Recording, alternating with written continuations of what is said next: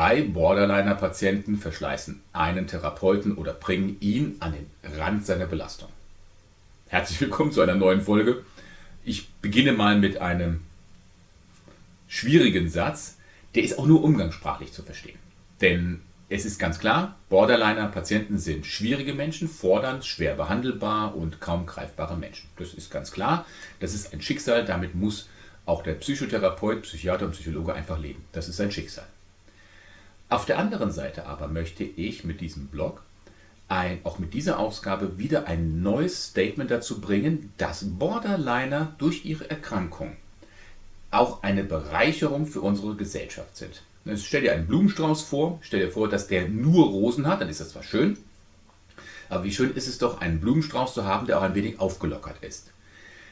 Diese psychische Erkrankung Borderliner hat eine Eigenständigkeit in unseren psychotherapeutischen Erkrankungen von den Persönlichkeitsstörungen. Denn es gibt kaum eine psychische Erkrankung, die einen Therapeuten so an die Grenzen der Belastung bringt, wo ein Therapeut permanent in wieder mal in Supervising gehen muss und Rücksprache sich selbst reflektieren muss und auch mit Kollegen auf Augenhöhe sich wieder in ein Supervising, in eine Selbstreflexion mit anderen Kollegen bringen muss. Aber wodurch ist Wachstum nur durch Anstrengung. Und man muss dieser Krankheit und den Menschen, die mit dieser Krankheit zum Therapeuten kommen, das ist ja schon mal ein ganz, ganz wichtiger Schritt, Respekt zollen und sagen, ja, dann machen wir das mal. Es wird wieder eine gewisse Zeit sein. Du siehst jetzt hier auf der Seite die zehn Themen, um die es heute geht, also zehn Fragen, die ich besprechen möchte. Du siehst auch dabei in Rot geschrieben den Zeitstempel bei welcher Minute dieses Thema anfängt, weil es wird ein längeres Video. Ich möchte mit dir in aller Ruhe einmal diese einzelnen Themen laut überdenken. Ne, wie glaubhaft ist eine Diagnose, kann Borderline geheilt werden und so weiter. Wir werden es im Einzelnen durcharbeiten. Interessiert dich ein einzelnes Thema? Spring zu der Minute vor. Gerne, aber es ist systematisch aufeinander aufgebaut. Besonders hier Punkt 9, wie gewinne ich meine Freiheit zurück? Die Kardinaltugend ist die Grundlage für Kopf-Herz Bauchmodell. Es geht alles ineinander über. Eigentlich möchte ich dich einladen, das Video von vorne bis hinten durchzusehen. Ist aber auch nicht schlimm, wenn du zu den einzelnen Themen springst. Und vielleicht bringe ich dich ja in deinem Interesse diesem Thema so nah, dass du danach dann es von vorne bis hinten durchschaust. Also ich hoffe, du bist neugierig genug, hast einen langen Atem und ich möchte dir eins versprechen. Dieses Thema ist so interessant, so wichtig in unserer Gesellschaft. Borderline wird immer mehr, immer präsenter. Für jeden Einzelnen sollte es wichtig sein, sich damit auseinanderzusetzen und ungleich mehr für den Betroffenen und für seine Angehörigen. Also springen wir jetzt gleich in das erste Thema schon mal hinein. Da geht um die Diagnose und die Anamnese. Wie glaubhaft ist die Diagnose, dass du oder dein Angehöriger Borderline hat? Diese Frage hat ihre Daseinsberechtigung. Wie glaubhaft ist die gestellte Diagnose? Denn die Persönlichkeitsstörungen nehmen immer mehr in unserer Gesellschaft überhand. Aber etwas anderes nimmt auch noch überhand. Und zwar die sogenannten Freizeittherapeuten. Die fühlen sich jetzt befähigt und fast schon genötigt, meistens unaufgefordert, Diagnosen zu stellen. Diagnosen über solche Störungen und zu sagen, du hast jetzt dieses, diese Störung oder jene Störung. Und deswegen möchte ich einmal auf drei wichtige Dinge hinweisen. Erstens, eine Diagnose sollte immer einer professionellen Struktur entspringen.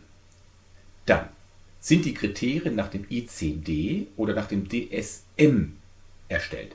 Beides sind anerkannte Kataloge von Krankheiten, welche von, zum einen von der Weltgesundheitsorganisation oder der DSM von der APA, der amerikanischen psychologischen Gesellschaft herausgegeben wurde. Und ist es dann auch begründet nach den Kriterien aus dem ICD oder dem DSM. Und der dritte Punkt ist, hat diese Diagnose ein Facharzt, möglichst ein Psychiater erstellt. Du siehst hier auf der Seite neun Kriterien, nach welchen eine ordentliche Anamnese oder Diagnose erstellt wird. Du siehst, aktuelle Situation muss geschaut werden, die Vorgeschichte, eine Suizidanamnese, Suchtanamnese, Medikamentenanamnese, Familienanamnese, gibt es vielleicht sogar eine genetische Begründung, Biografie, Lebenslauf, gibt es eine reaktionäre Krankheit, dann die Fremdanamnese.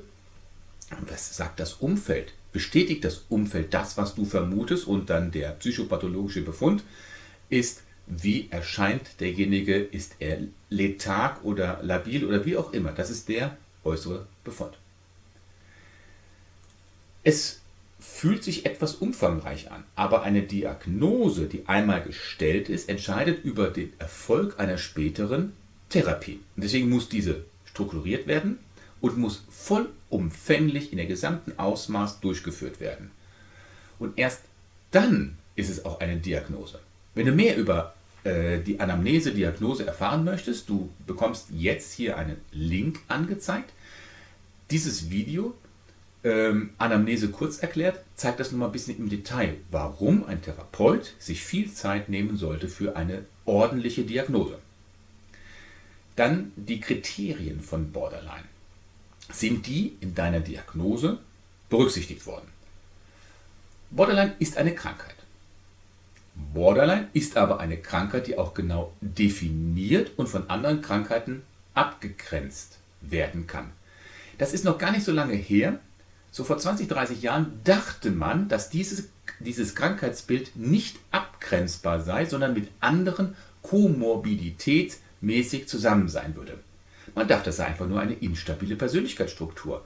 Aber Langzeitstudien haben deutlich ergeben, dass diese Strukturstörungen über lange Zeit Bestand hatten und so war man also auch bereit zu sagen, ja, Borderline hat die und die Abgrenzungen. Im Moment zum Beispiel gibt es Diskussionen über Burnout und den Perfektionismus, dass ob die in dem Katalog der Krankheiten eingeführt werden oder nicht, ob man die abgrenzen kann, ja oder nein. Aber da sind wir doch nicht. Jetzt, wir sprechen jetzt erstmal über Borderline. Borderline-Kriterien. Du siehst jetzt wieder hier ein Bild. Dieses Bild zeigt die neun Kriterien von Borderline auf.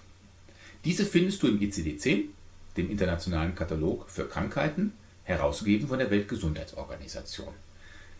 Jede Krankheit hat eine Buchstaben-Zahlen-Kombination, Borderline F60.31. Es müssen fünf dieser neun Kriterien erfüllt sein, um von einer Persönlichkeitsstörung zu sprechen. Und um diese Kriterien genau herauszuarbeiten, möchte ich dich bitten, immer zu einem Facharzt zu gehen. Meine Empfehlung, du hast ja verschiedene Facharztmöglichkeiten, Psychotherapeuten, Psychologen, Psychiater. Meine, mein Ratschlag wäre, du gehst zu einem Psychiater. Er ist ein ausgebildeter, studierter Arzt für Geist, Seele und Körper. Er darf Medikamente auch verschreiben. Er sieht den gesamten. Ich denke, der größte Vorteil eines Psychiaters ist, dass er diese Komorbiditäten herausfinden kann indem er den Körper, den Menschen als Ganzes betrachtet und dass er auch Suchterkrankungen, Autismus, ADHS oder andere Begleiterscheinungen ausschließen kann, die vielleicht einen anderen blenden würden, sagen, das ist Borderline, aber vielleicht ist es etwas ganz anderes. Gut, erster Punkt haben wir schon mal durchgearbeitet, wie glaubhaft ist die gestellte Diagnose. Jetzt gehen wir mal zum zweiten Punkt über, kann Borderline überhaupt geheilt werden? Im Gegensatz zu einer Demenz, einer Schizophrenie oder einer anderen körperlichen Krankheit, in welcher der Handlungsspielraum stark eingeschränkt ist, ist bei der Persönlichkeitsstörung sehr wohl noch eine Verbesserung möglich. Nach heutigem Wissen kann eine Persönlichkeitsstörung jedoch nicht zu 100% geheilt werden. Aber seien wir mal ehrlich, was ist schon 100% normal? Und mit diesem Blog möchte ich auch das Denken vermeiden, dass die Borderliner krank sein und dass wir anderen, die Normalen, wären gesund. Das stimmt nicht, denn der Begriff Normalität muss immer mit Vorsicht gebraucht werden, besonders wenn wir das unter psychologischer Sicht gebrauchen. Welcher Psychologe, welcher Psychotherapeut ist schon normal, mit einem Augenzwinkern gefragt. Und noch etwas, sind es nicht gerade die sogenannten unnormalen Persönlichkeiten, die, ich sagte vorhin schon, ein Blumenstrauß in unserer Gesellschaft sind und das in unserer Gesellschaft, das Bild unserer Gesellschaft nicht auch ein wenig auffrischen? Wer Ecken und Kanten hat, der bleibt im Gedächtnis. Und darum ist meines Erachtens eine hundertprozentige Genesung auch kein erstrebenswertes Ziel, wenn es die überhaupt gäbe. Aber sie gibt es nicht.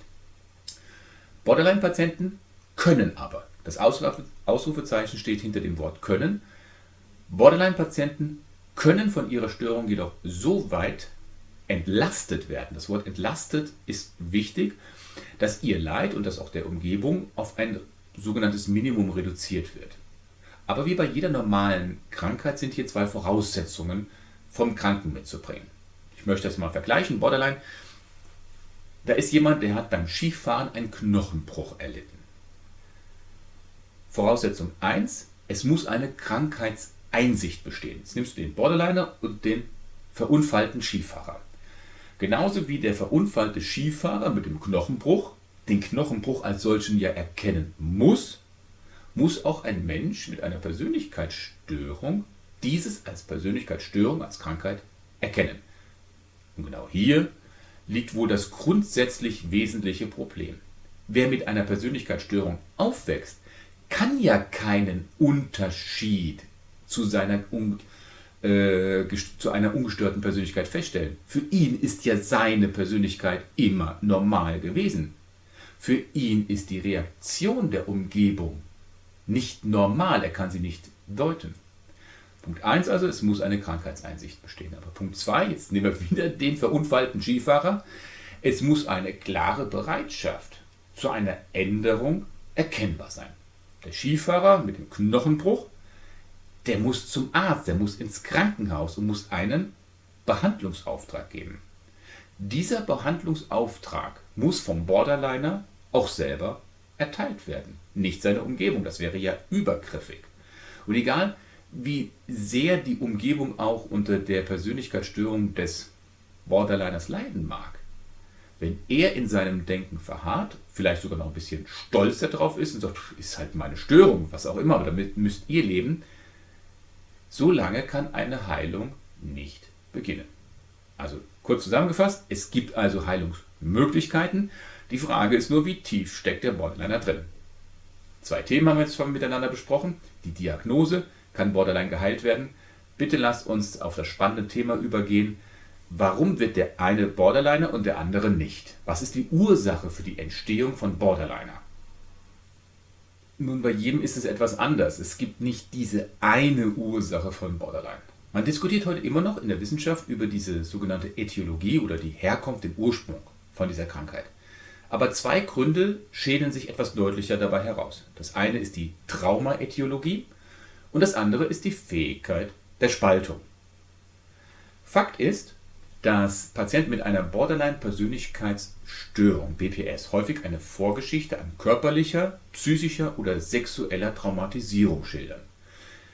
Die Prävalenzraten, also die Häufigkeitsrate für schwere kindliche Traumen, liegen je nach Studien zwischen 50 und 80 Prozent, eine erschreckend hohe Zahl.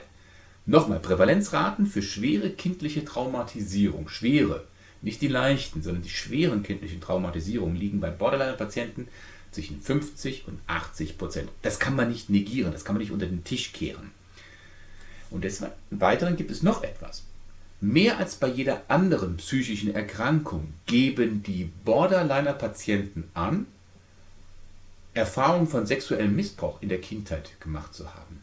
All diese erschreckenden Daten zeigen, dass eine Traumaetiologie, also ein durch Trauma verursachter äh, Grund, nahegelegen wird. Und zeitweise wurde sogar wegen dieser Traumaetiologie wurde sogar darüber diskutiert, diese Borderline-Persönlichkeitsstörung, BPS abgekürzt, anders abzukürzen, KPTBS, eine komplexe posttraumatische Persönlichkeitsstörung. Ganz kurz, was ist ein Trauma? Gucken wir wieder in den Katalog ICD-10. Weltgesundheitsorganisation, das sollte mal der Maßstab sein. Nach dem ICD-10, wenn ich sage 10, in ein paar Jahren heißt es dann ICD-11, das ist die zehnte Auflage des International Catalogue of Disease von der WHO herausgegeben. Nach dem ICD-10 handelt es sich bei einem Trauma um eine Bedrohung der körperlichen Integrität. Das bedeutet, diese Person hat Angst um Leib und Leben. Sie empfindet das entkoppelt von der Realität. Und das bedeutet, es kann eine kritische Situation vorliegen, die Person hat Angst um Leib und Leben, aber eigentlich ist es nicht schlimm. Das hört sich jetzt so einfach an, aber stell dir mal vor, ein ganz kleines Kind hat Panik, du als Erwachsener würdest sagen, ist doch nicht schlimm, aber das Kind empfindet das so und entwickelt dabei ein Trauma. Wichtig, entkoppelt von der Realität, diese Person hat Angst um Leib und Leben und das ist die offizielle Beschreibung eines Traumas nach dem ICD-10. Da sich die meisten der Traumen in der Kindheit des Patienten ereignen, muss auch logischerweise der oben genannte Begriff Traumaetiologie um die kindliche Erfahrung von psychischer Gewalt und Vernachlässigung erweitert werden. Das ist ganz logisch. Und das wird auch von vielen psychologischen Lehrstühlen vertreten, wie zum Beispiel von der Londoner Schule. In der sogenannten Londoner Schule wirkt Professor Alan Shaw. Er hat den Zusammenhang von Schäden im frühkindlichen Gehirn, diese sogenannten Attachment Trauma oder die Relational Trauma auslösenden Faktoren sehr intensiv ähm, untersucht und gezeigt, dass solche Prägungen, solche Attachment Trauma oder solche Relational Trauma, Traumen sich bis ins Erwachsenenalter deutlich nachweisen lassen. Ganz wichtiger Punkt, kindliche Traumen lassen sich bis ins Erwachsenenalter nachweisen. Londoner Schule, Ellen Shaw. Jetzt wird aber nicht jedes Kind mit traumatischen Erfahrungen Borderliner. Jetzt ist nicht jeder Borderliner, der auch unbedingt traumatische Erfahrungen gemacht hat. Eine besondere Eigenschaft kommt nämlich bei Borderliner noch hinzu, neben der Traumaetiologie, und zwar die Fähigkeit der Spaltung. In meinem Blog, was diese Spaltung ist, ich verlinke dir jetzt dieses Video, wenn man über Spaltungen spricht und Borderliner, dann würde ich mich freuen, wenn du dir dieses Video mal in aller Ruhe auch nochmal anschaust. Jetzt hier eine kurze Zusammenfassung. Kinder sind, also Borderline-Kinder sind in der Regel mit einer Fähigkeit ausgestattet, die nicht jedes Kind hat. Und zwar die Fähigkeit der Spaltung. Und zwar die Spaltung von negativen und positiven Reaktionen und diese voneinander spaltungsmäßig voneinander abzuspalten, zu trennen. Ich vergleiche das jetzt mal so. Da ist ein Kleinkind, was ja logischerweise auf Gedeih und Verderb von seinen Eltern abhängig ist. Der Vater kommt betrunken nach Hause. Das Kleinkind sieht, wie der Vater rumschreit, vielleicht sogar die Mutter oder andere Geschwister, vielleicht sogar das, kleine, das Kleinkind selbst in seiner Sturzbetrunkenheit verprügelt. Was hat dieses Kind? Angst um Leib und Leben. Nehmen wir wieder an. Der Vater am nächsten Tag nüchtern ganz konsterniert, was er am Vorabend gemacht hat, entschuldigt sich in überbordendem Maße und vielleicht ist ja dann alles wieder gut. Ein in Anführungsstrichen nicht spaltendes normales Kind könnte sich an gestern und an heute erinnern und kann das miteinander abwägen. Ein normal denkender erwachsener Mensch, der würde sagen, aber bist du eigentlich verrückt? Ich zeige dir jetzt die rote Karte, wenn du gestern so warst, dann heute kannst du nicht einfach anders sein und es sei vergessen. Ein kleines Kind was die Fähigkeit der Spaltung erarbeitet hat für sich, ist dann am nächsten Tag in der Lage, das, Das vorige Geschehen am Vorabend komplett abzuspalten, erinnert sich nicht mehr an das, wie der Vater vorher war und wendet sich komplett zu 100% der Liebe des Vaters zu. Das hört sich jetzt so toll an, das ist doch eigentlich eine sehr, sehr gute Fähigkeit. Der Nachteil dieser Spaltung ist aber, es gibt keine Wirkung ohne Nebenwirkung. Wenn der Vater das nächste Mal betrunken kommt, kann sich dieses Kind, weil es die Fähigkeit der Spaltung hat, der situativen Affektdistanzierung nicht mehr an die positiven Eigenschaften des Vaters erinnern und steht in der vollen brachialen Gewalt des Momentes und hat ein viel tieferes, angsterfüllendes Trauma und das setzt sich noch tiefer in der Erinnerung des kleinen Menschen fort. Fest. Borderliner leiden unter dieser fehlenden Affektregulierung, die in Anführungsstrichen normalen Menschen eigen ist, die sich erinnern können an das, sowohl an das Schlechte als auch an das Gute. Also zwei Gründe, die sind heute die häufigsten Gründe, die man sagen kann, ist die Traumaetiologie und die Fähigkeit der Spaltung, die einen Menschen in dieses Borderline-Dilemma als Kleinkind hineingebracht hat. Borderliner sind nicht per se in dem sie auf die Welt kommen, Borderliner. Nach heutigem Wissen werden sie dazu gemacht. Natürlich gibt es eine genetische Zuneigung dazu, weil das Genetische hat auch mit unserem Temperament zu tun, mit unserer Resilienz. Aber der Hauptgrund sind die Erfahrungen, die ein Kind in seiner allerfrühesten Jugend gemacht hat. Jetzt haben wir drei Punkte miteinander besprochen. Ja? Also die Diagnose, wir haben besprochen, kann Borderline geheilt werden. Und der dritte Punkt ist, warum wird nicht jeder Borderline? Was ist der, die Ursache, dass jemand überhaupt Borderliner wird? Der vierte Hauptgedankengang ist, sind Frauen anfälliger für Borderline? Die Antwort, die könnte dich überraschen. Psychoanalyse ist eine Wissenschaft, eine Wissenschaft von strukturierten Gedankengängen und Gesprächsführungen. Und dann mag es nicht überraschen, dass man auch alle Persönlichkeiten einmal äh, in Grundstrukturen eingeteilt hat. Nehmen wir uns das amerikanische Modell, den DSM. Dort finden wir drei Grundcluster, drei Gruppen von Persönlichkeitsbildern, A, B und C. Und die A-Variante, das sind die sonderbar exzentrischen, da gehört die Schizophrenie dazu. Cluster B, das sind die dramatisch-emotionalen Persönlichkeitsstörungen. Darunter verstehen wir Narzissmus, Borderline, die histri histrionischen äh, Persönlichkeitsstörungen. Und im Cluster C, das sind die vermeidenden, die zwanghaften, die Angstneurosen. Borderline gehört zu den Cluster B Persönlichkeitsstörungen, den emotional instabilen Störungen. So, Gruppenstudien zeigen ganz deutlich von jeher, dass Frauen eine viel höhere Begabung für Emotionen haben, eine höhere emotionale Intelligenz. Grundsätzlich haben sie mehr Emotionen als Männer. Das ist im Grunde genommen ein Vorteil. Mehr Antennen, mehr Möglichkeiten. Aber mehr Emotionen als Männer bedeutet auch mehr negative Emotionen empfangend und in sich haltend. Das Kippen der Gefühle, die Instabilität der Affektregulierung, der Emotionsregulierung, das emotionale Schwanken ist also prinzipiell eher, im Prinzip eher das, was mehr durch das Weibliche dargestellt wird. Nicht nur, aber wenn wir die gaußsche Verteilungskurve nehmen, im Prinzip überwiegend mehr durch das weibliche Geschlecht.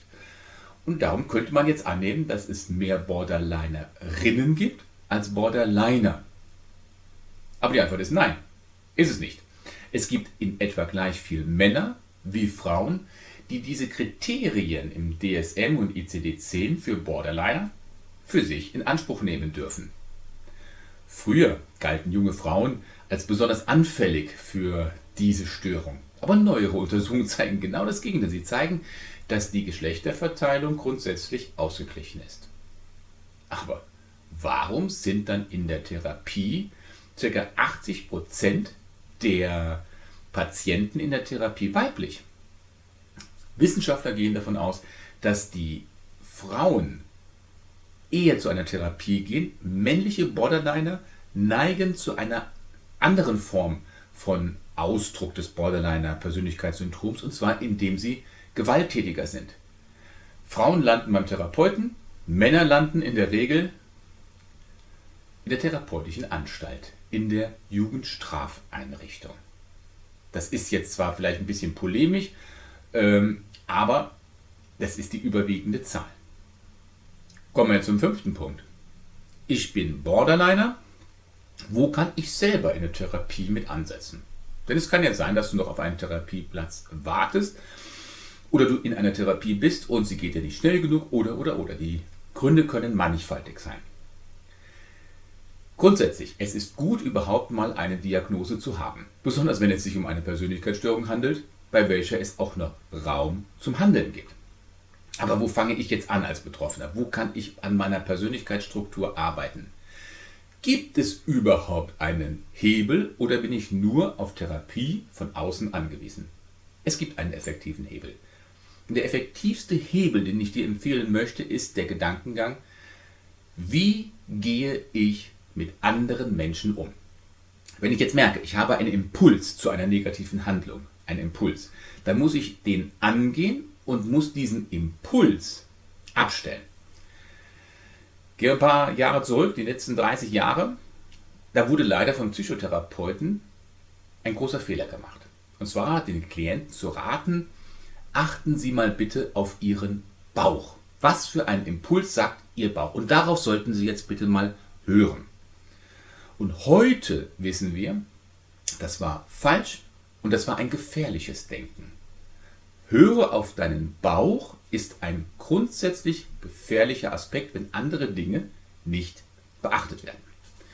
Das Bauchgefühl wurde von den Psychotherapeuten in den letzten 20, 30 Jahren maßlos überschätzt. Der Bauch ist nicht unsere Identität. Der Bauch ist ein Impulsgeber. Unsere Identität, unsere Werte, die kommen aus unserem Herzen. Wir werden gleich noch auf das Kopf-Herz-Bauch-Modell eingehen. Im Herzen haben wir unsere Werte. Und mit unserem Herzen können wir uns zu einer Handlung entscheiden. Der Bauch aber enthält keine Werte. Aus dem Bauch kommen Impulse. Es kommen auch gute Impulse. Zum Beispiel meiner Frau oder meinen Kindern treu zu sein. Aber aus dem Bauch heraus kommen auch Impulse, die nette Kollegin am Arbeitsplatz zu vernaschen. Oder Bauchimpuls, ich möchte gerne eine Bikini-Figur haben. Bauchimpuls, ich möchte aber die Schokolade gerne jetzt essen. Und zwar komplett und zwar jetzt, schnell. Diese Widersprüche kommen aus dem Bauch und sie sind und bleiben Widersprüche. Die Überbewertung des Bauchgefühls durch die Psychotherapeuten, Psychologen äh, in den letzten 20, 30 Jahren, die haben uns Gesellschaft in ein großes Dilemma gestürzt und haben, ich sage das mal unter Vorsicht, Persönlichkeitsstörungen sogar angefacht. Was sollte also ein Borderliner tun? Und auch jeder andere Mensch? Wenn ein Betroffener erst einmal merkt, sein Bauchimpuls geht in eine Richtung, die aber nicht mit seinen Werten übereinstimmt, dann ist er einen riesigen Schritt voran. Sich bewusst zu machen, dass der Bauch ein Erpresser ist und einem nicht immer wertvolle Impulse gibt, das ist der erste Schritt in Richtung Heilung. Das ist nicht die Lösung. Auf gar keinen Fall. Die Lösung werden wir gleich miteinander besprechen. Aber es hilft, den Blick zu öffnen auf die Lösung. Also nochmal, sei dir bewusst, der Bauch ist ein Erpresser und hat Impulse, die nicht immer zum Guten ist. Der Bauch ist auch der Antreiber, der dich antreibt, dieses, welches, jenes zu erreichen, auch ein Haus zu bauen oder was auch immer. Aber er ist in sich widersprüchlich. Bevor wir jetzt auf die Lösung eingehen, lass uns doch bitte einen, eine kurze Kurve machen in dem sechsten Punkt. Da geht es nämlich um, die, um eine besondere Form der Erpressung durch den Bauch. Der Bauch ist ein Erpresser. Er erpresst durch seine Impulse. Und einer der schlimmsten Impulse ist es, zu erpressen mit Suizidandrohung. Das Thema Suizid und Borderliner ist leider ein sehr schwieriges Thema, weil viele, viele suizidale Menschen kommen aus dem Bereich Borderliner Persönlichkeitsstörung. Eine Studie von 1991 von Runson hat 58 junge Suizidenten einmal untersucht im Nachhinein und hat herausgefunden, dass bei einem Drittel von ihnen Borderline-Persönlichkeitsstörungen in ihrem Leben deutlich vorhanden waren nach den DSM-Kriterien. Ein Drittel. Eine andere Studie 1984 von Gunderson 50% aller Borderline-Persönlichkeitsstörungspatienten, die von ihm untersucht wurden, hatten einen oder mehrere Suizidalversuche durchgeführt. Noch schlimmer, jetzt kommt eine 100%-Zahl. Nach einer Studie 1983 von Friedmann begangen 100% der Borderliner Suizidversuche, die auch mit einer komorbiden Depressionsstörung äh, behaftet waren. Zahlen, die an Traurigkeit nicht zu überbieten sind. Jetzt bist du Angehöriger eines Borderline-Patienten und bist mit dieser Tatsache konfrontiert. Vielleicht wirst du mit einem Suizidversuch desjenigen konfrontiert. Was solltest du tun? Mein Rat ist bitte, wähle sofort entweder die 112 oder die 0800 111 0111. Das ist die telefonische Seelsorge. Rufe den psychiatrischen Dienst an. Es reicht, wenn du die 112 merkst, weil dann wirst du sofort auch weitergeleitet es gibt Gründe dafür, dass du selber nicht die Initiative äh, oder die Betreuung eines Suizidalen übernehmen solltest. Denn zwei Gründe. Der erste, aller Wahrscheinlichkeit nach hast du keine Kriseninterventionsausbildung genossen. Und damit stößt du an, dein, an die Grenzen deiner Möglichkeiten. Wenn jemand kommt und sagt, ich möchte, dass du für meine Firma die Steuererklärung machst, dann musst du schon Steuerberater sein, musst du eine spezielle Ausbildung genossen haben, um die Verantwortung für die Steuererklärung zu übernehmen. Das ist deutlich logisch, dass du das nicht machst, wenn du nicht die Ausbildung hast. Und genauso ist es auch, wenn ein Borderliner mit Suizid droht. Im Rahmen des Themas Borderliner müssen wir uns nämlich eins klar machen, dass gerade Menschen mit dieser Persönlichkeitsstörung, mit der Borderliner Persönlichkeitsstörung, Suizidandrohungen als eine emotionale Erpressung nutzen. Ja, aber Erpressung wofür? Erinnere dich bitte nochmal dran, was ist denn nochmal das erste Kriterium nach dem ICD-10 für die Borderline-Persönlichkeitsstörung? Es ist das verzweifelte Bemühen, Alleinsein zu verhindern. Und da geht der Borderliner bis an die Border, bis an die Grenze. Wenn der Partner sagt, ich lasse mich ja nicht mehr von dir einengen, ich gehe jetzt, beginnt der Borderliner bis zum Äußersten zu gehen. Und da ist es sehr, sehr häufig, deswegen spreche ich das an, ein Impuls, dass der Borderliner mit Suizid droht. Jetzt haben wir schon wieder den Kreis. Impulsgeber Bauch, Erpressung, Suizid. Jetzt haben wir sechs Punkte abgehandelt. Nochmal ganz kurz die Diagnose. Kann Borderline geheilt werden? Dann, warum wird jemand zum Borderliner? Sind Frauen etwas anfällig dafür? Wo kann ich in der Selbsttherapie beginnen? Wie ernst ist das Suizidproblem? Und immer wieder kommt das Thema Bauch, Bauch, Bauch vor. Und bevor wir gleich über das Thema Kopf, Bauch, Herz sprechen, ist Borderline eine Bauchkrankheit oder nicht? Schauen wir uns das im siebten Punkt einmal an. Also wenn du jetzt nach über einer halben Stunde mit mir gemeinsam an dem Punkt 7 angelangt bist, möchte ich dir schon mal ein großes Lob aussprechen. Das zeigt, dass du diesem Thema eine gewisse Wertschätzung und ein Interesse gegenüber zeigst und ich möchte auch sagen, es lohnt sich, dieses Video von Anfang bis Ende zu schauen und nicht zu den einzelnen Punkten hinzuspringen. Das geht zwar auch, aber ich möchte dieses große Thema Bauch, Bauch, Bauch, Emotionalität, Entscheidung vom Bauch gelenkt zu werden und dass, dass das riskant ist, das möchte ich langsam aufbauen. Deswegen auch eben gerade der Schlenker mit, dem, mit der Suizidität, dass das ja auch eine Erpressung aus dem Bauch ist. Und jetzt gehen wir noch einmal so richtig über Bauch, ziehen wir nochmal her, im Absatz, im Thema Nummer 7, ist Borderline eine Krankheit der Bauchgefühle. Es ist wichtig, dass wir das besprechen, weil weiter vorne hatte ich besprochen, dass es gefährlich ist, seine Entscheidungen nur vom Bauch zu lenken. Wie viel Bauchimpuls ist daher in Borderline?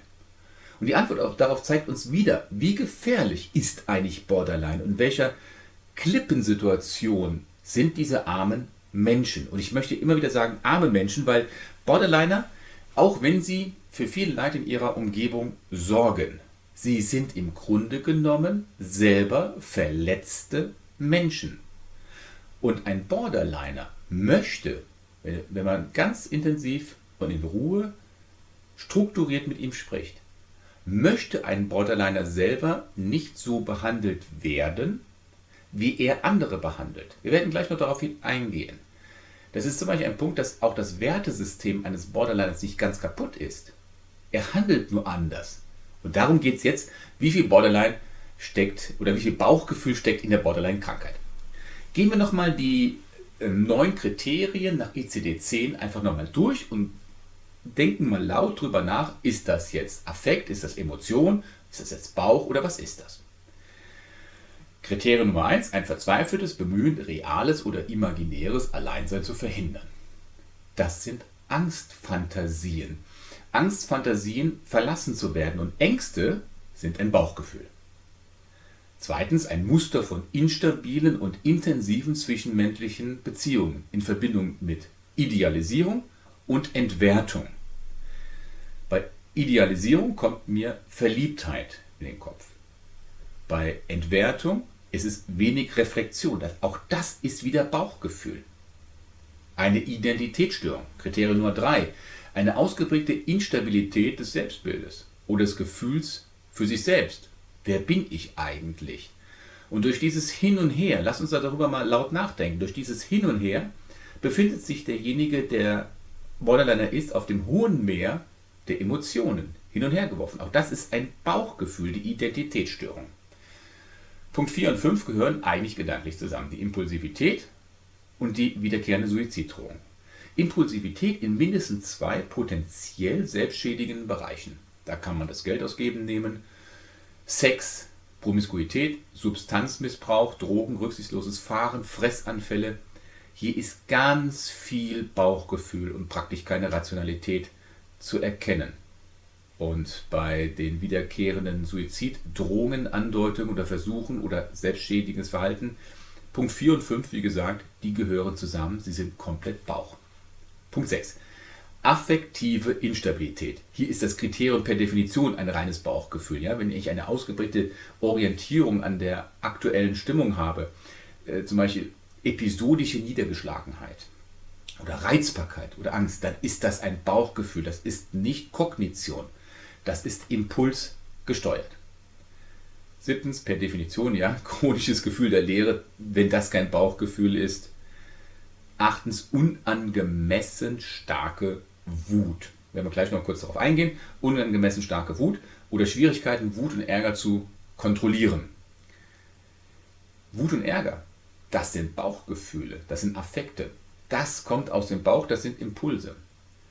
Beim Punkt 9, da müsste man etwas noch diskutieren. Vorübergehende stressabhängige paranoide Vorstellungen oder schwere dissoziative Symptome.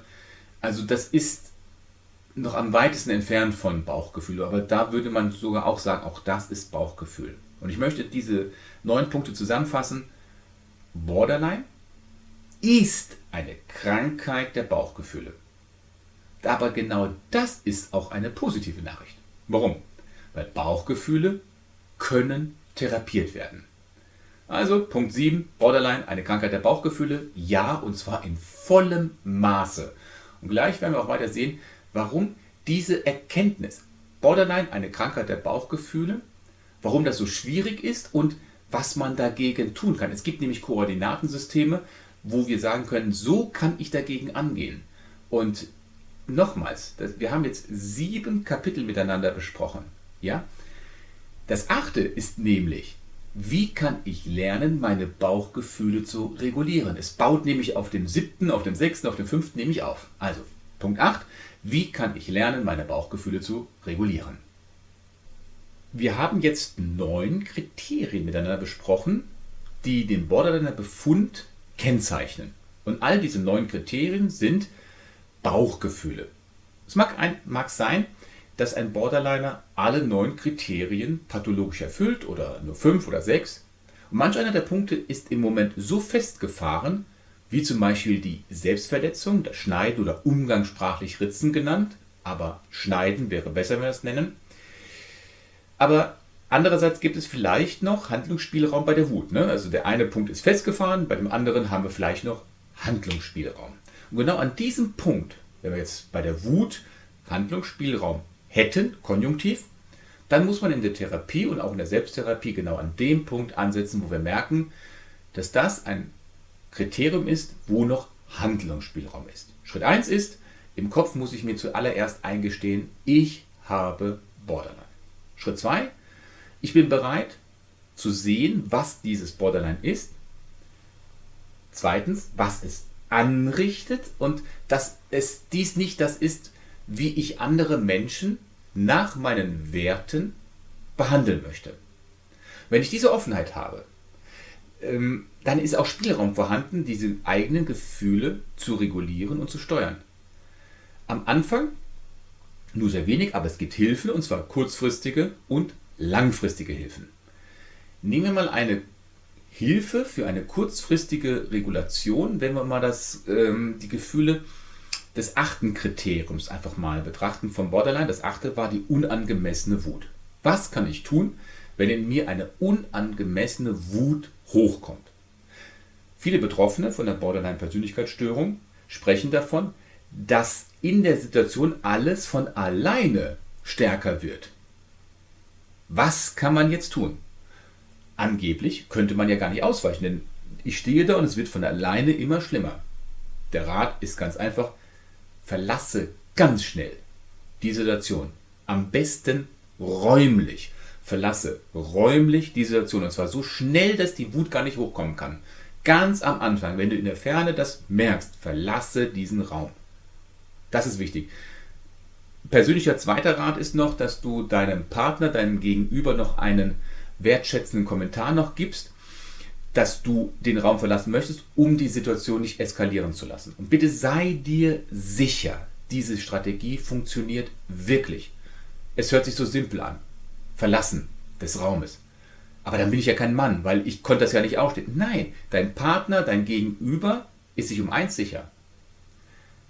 Du bist stark, wenn du deine Gefühle erkennst und kontrollierst.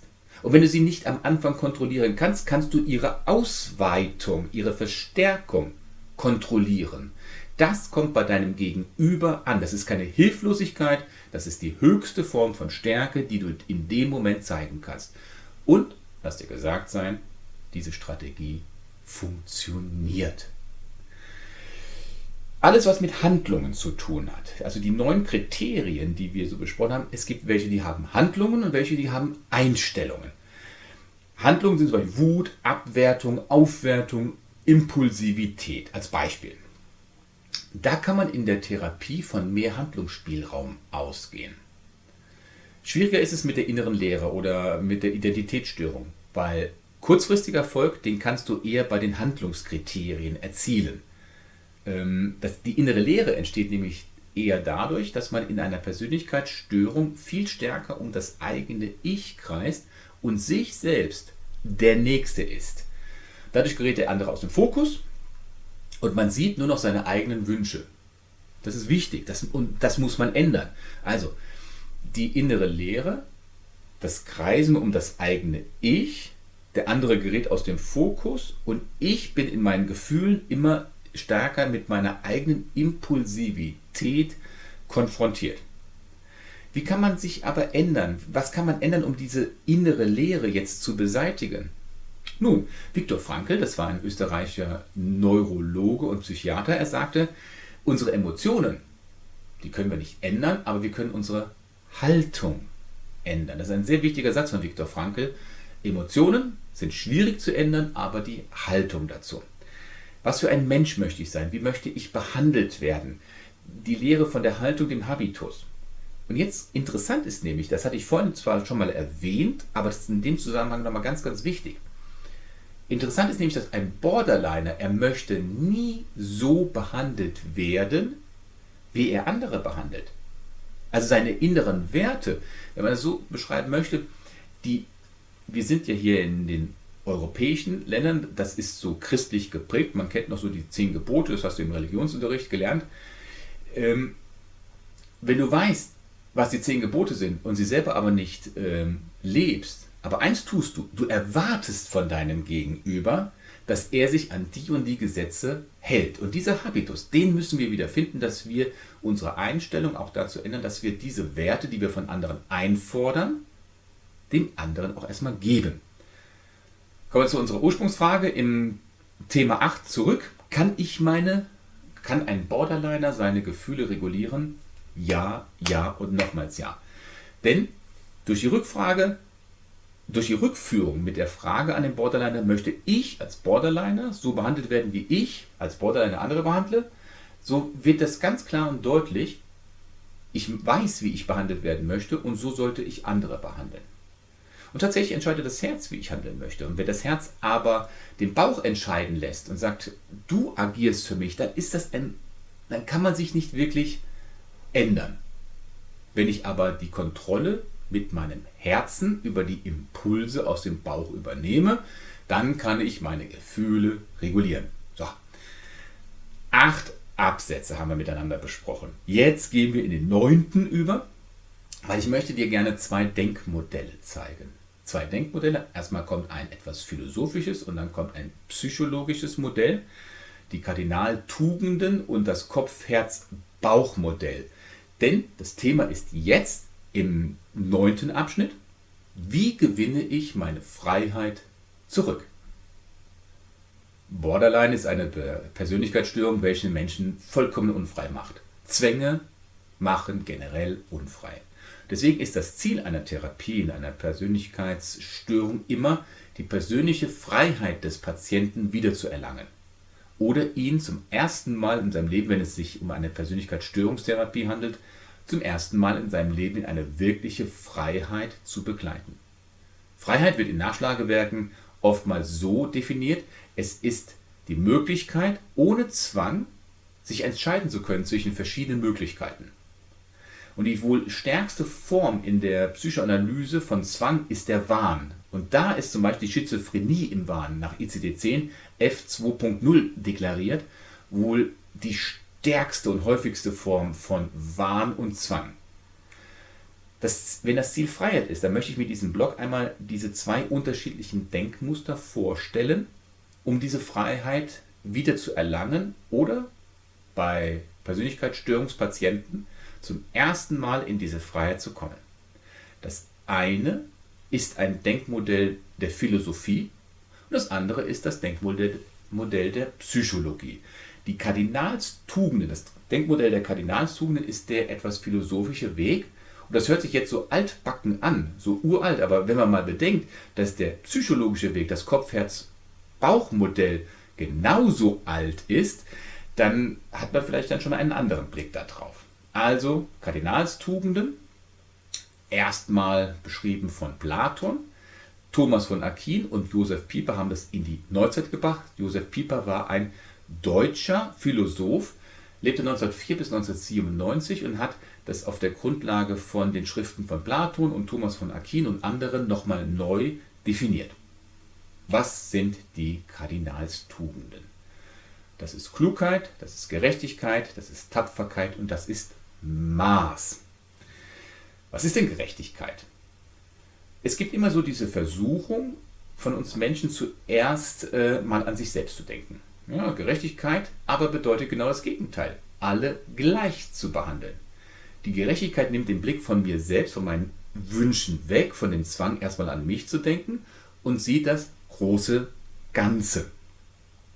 Steht ein großer Kuchen vor dir und du sollst den jetzt verteilen. Und der erste Gedanke nach Darwinismus wäre, ich kriege das größte Stück. Aber die Gerechtigkeit sagt, nein, jeder kriegt das gleich große Stück.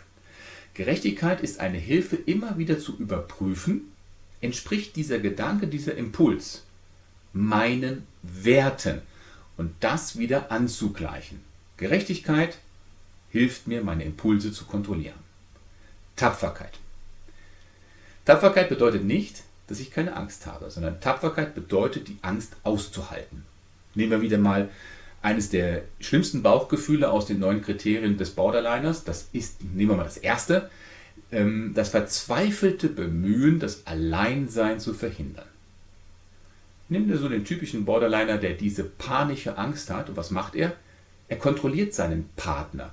Vielleicht sogar bis hin zu seinen äh, privaten Nachrichten auf seinem Handy. Er kontrolliert das Handy, er kontrolliert ihn auf der Arbeitsstelle. Das ist diese Kontrollsucht. Und was macht ein normaler Partner?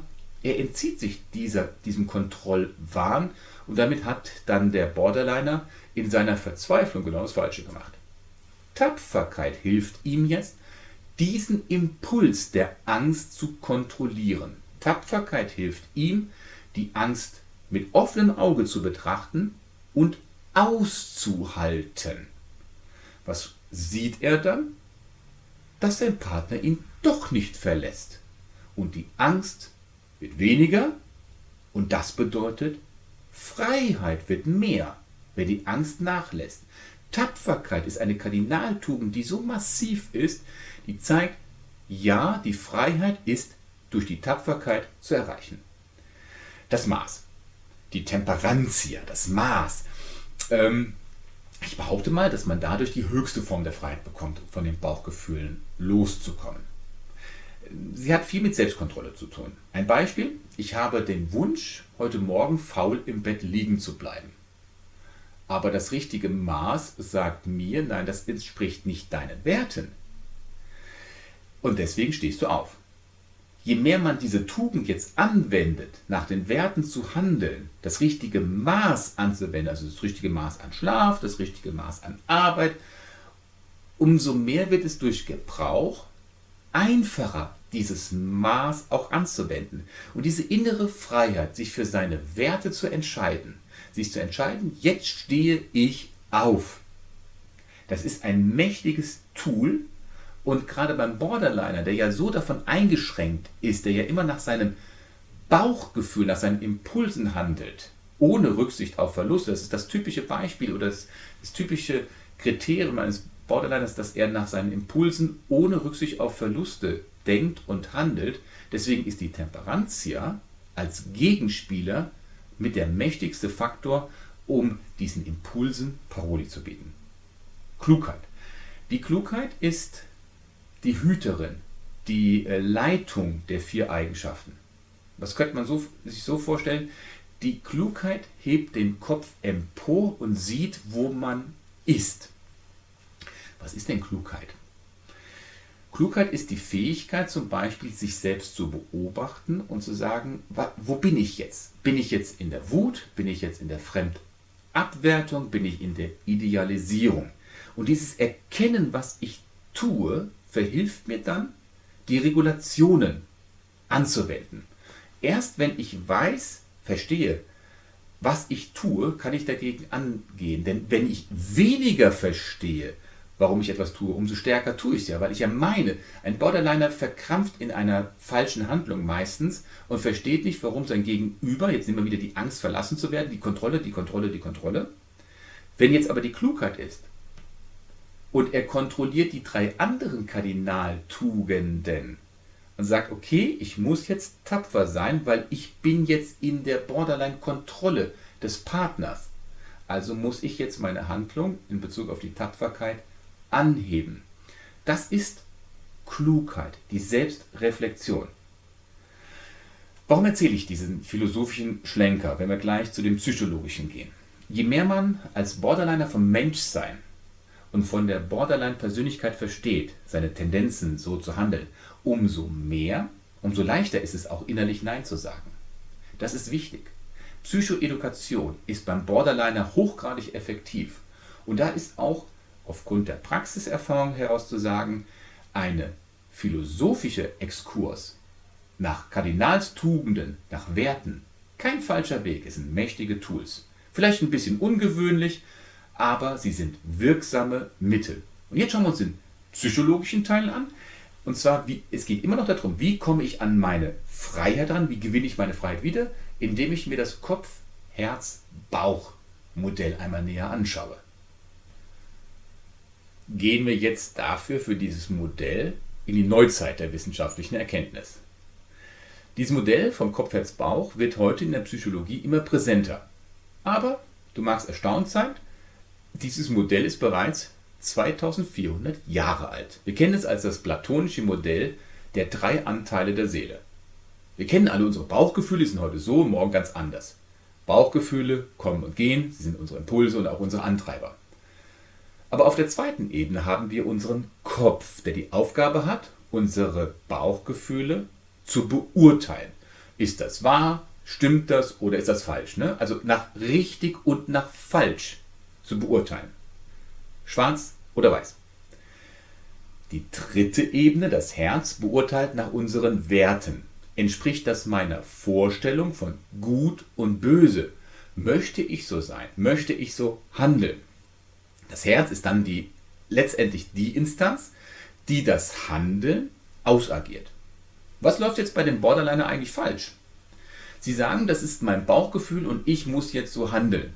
Das fühle ich jetzt, das agiere ich jetzt aus und mir sind die Konsequenzen dafür egal. Und genau das ist komplett falsch. Die gesunde Entscheidung kommt zum Handeln, also die gesunde Entscheidung zum Handeln, die kommt aus dem Herzen. Und zwar nachdem ein Abgleich der Bauchimpulse mit dem Kopf und den Werten aus dem Herzen stattgefunden hat. Das ist das Kopf-Herz-Bauch-Modell. Wenn nun meine Handlung ohne Berücksichtigung von der Kopfbeurteilung und den eigenen Werten einzig und allein äh, von den Bauchgefühlen aufgebaut ist, dann kann das nur schiefgehen.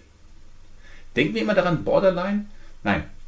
Doch Borderline ist eine reine Bauchgefühlskrankheit. Und das Durchschalten, das Durchschalten des Bauchgefühls, des Impulses zu einer Handlung, ist, eine Grundsätz ist ein grundsätzlicher Fehler. bei der Borderline-Persönlichkeitsstörung. Wie sollte man besser vorgehen, wenn solch ein Impuls kommt? Was sollte man sich überlegen? Nun, erstens, mit dem Kopf sollte ich immer überlegen, ist es vernünftig? Ist es wahr? Ist es falsch? Entspricht es meinen Werten, meinen Basic Beliefs? Das findet in meinem Herzen statt. Bauchgefühle sind prinzipiell nicht immer falsch. Sie sind aber auch prinzipiell nicht immer richtig. Nur weil sich etwas stark anfühlt, nur weil es etwas gut anfühlt und weil die Masse es macht, muss es nicht stimmen. Ein Bauchgefühl alleine reicht nicht aus. Gefühle sind keine Wahrheit. Sie sind heute so, morgen so, sie sind ein flüchtiges Phänomen, eine Erscheinung, könnte man sie nennen, und wir müssen sie immer mit unserem Kopf nach wahr oder falsch überprüfen und mit unseren Werten im Herzen abgleichen. Ich möchte einen ganz simplen Vergleich dazu bringen, damit man das auch versteht.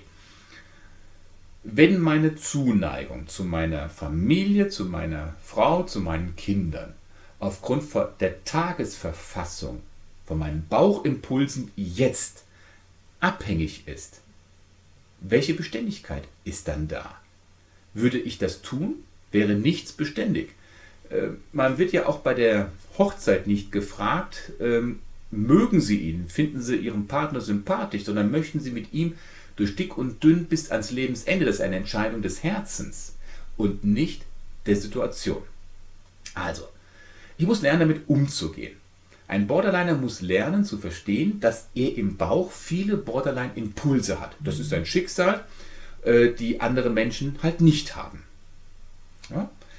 Er muss lernen, damit umzugehen. Er muss lernen, sich immer wieder vor jeder Handlung zu fragen, ist das vernünftig, entspricht das meinen Werten.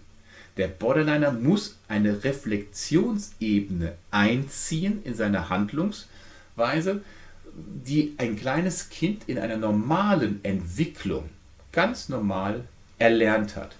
Der Borderliner ist jetzt aus der Kleinkindentwicklung heraus. Junge Erwachsene, meistens Erwachsene mit ganz großen Problemen, der muss das jetzt ganz hart und akribisch nachlernen.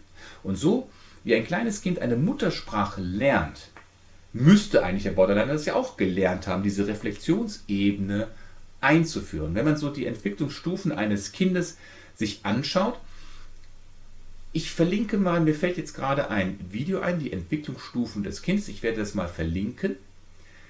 Wenn Eltern ihren Kindern nicht in der äh, dyadischen Entwicklung den Kindern beibringen, dass sie, und das geschieht so in dem Alter von zweieinhalb bis fünf Jahren, da in diesem, wo der präfrontale Kortex des Kindes endlich ausgebildet ist, um das zu verstehen, dass die eigenen Handlungen Konsequenzen haben, dort müssen Eltern dann ihren Kindern in der dyadischen Verbindung, in der Zweierbeziehung äh, zeigen, dein Handeln hat die und die Konsequenzen.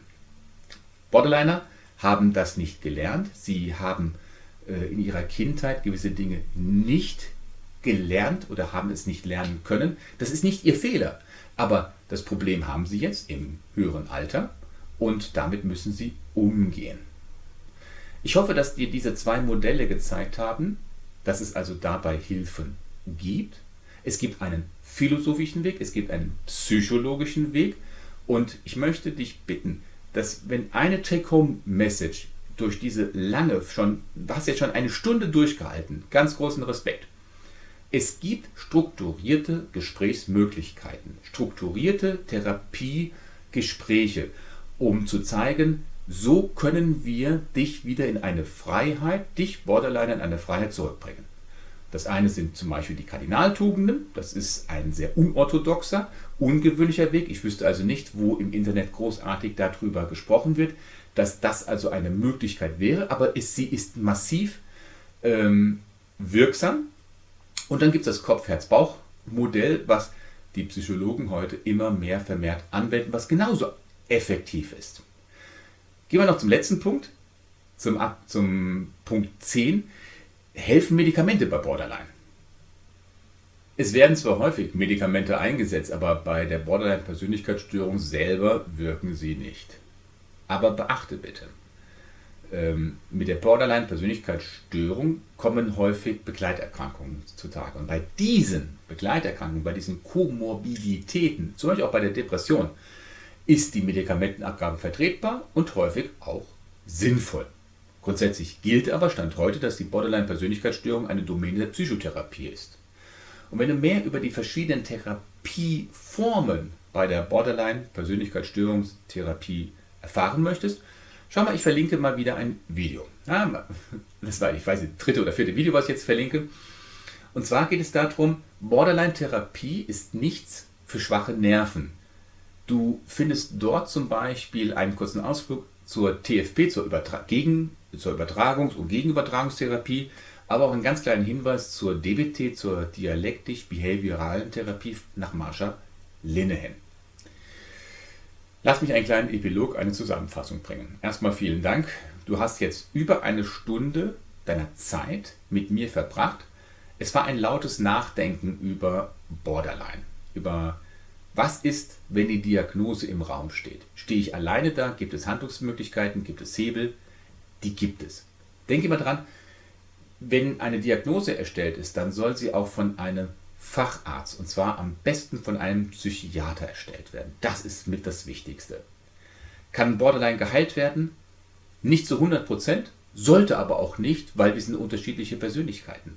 Es gibt aber viele Therapieansätze, dass Borderline, das Leid durch Borderline sowohl beim Betroffenen als auch bei den Angehörigen auf ein Minimum reduziert werden kann.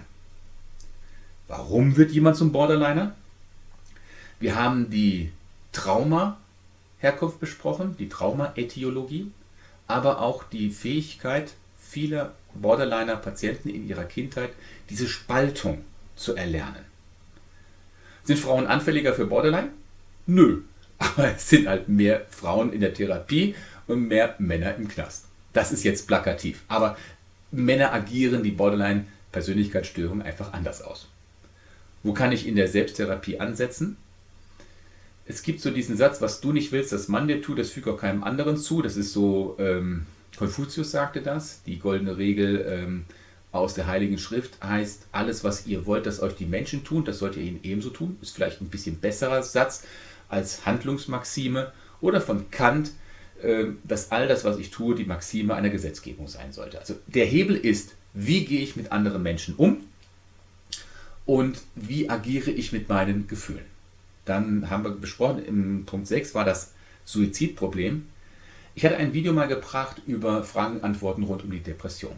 Und da hatte ich gesagt, dass also auch du als Angehöriger schon offen das ansprechen sollst und mit deinem Partner sollte er als Depressiver in puncto Suizid Gedanken haben, solltest du es offen ansprechen.